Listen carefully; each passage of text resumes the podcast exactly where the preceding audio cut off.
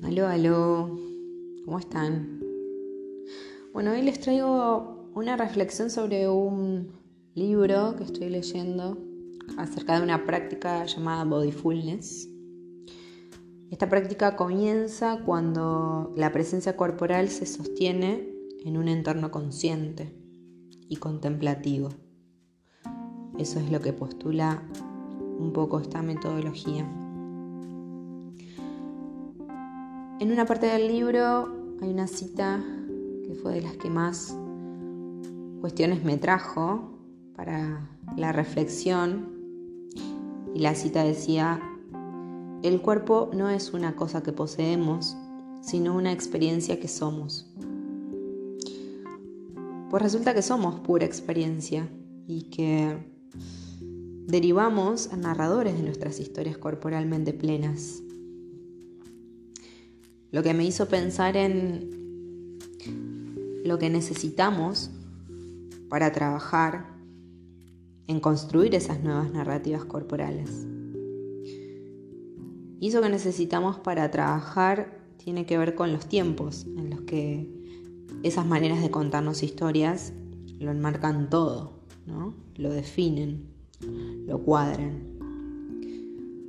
Trabajar con el pasado, que era una de las propuestas del libro, me disparó a los sueños que tuve durante toda la cuarentena en relación a mis vínculos de pareja de tiempos pretéritos. Lo loco es que en esos sueños marcaba los límites perfectamente, tal como me hubiese gustado hacerlo en aquel entonces, pero no me animaba. Según el libro, en una práctica corporalmente plena podemos saber quiénes somos. Pero quiénes somos no tiene que ser algo inmutable, inflexible. Podemos confiar en nuestra autoridad corporal también podemos cuestionarla. Justo lo que me animaba a hacer de manera inconsciente a través del material de esos sueños. Creo que cuando nos contamos historias bien diseñadas, una historia bien diseñada sería esa que nos conmueve, nos interesa y de la que podemos comprender.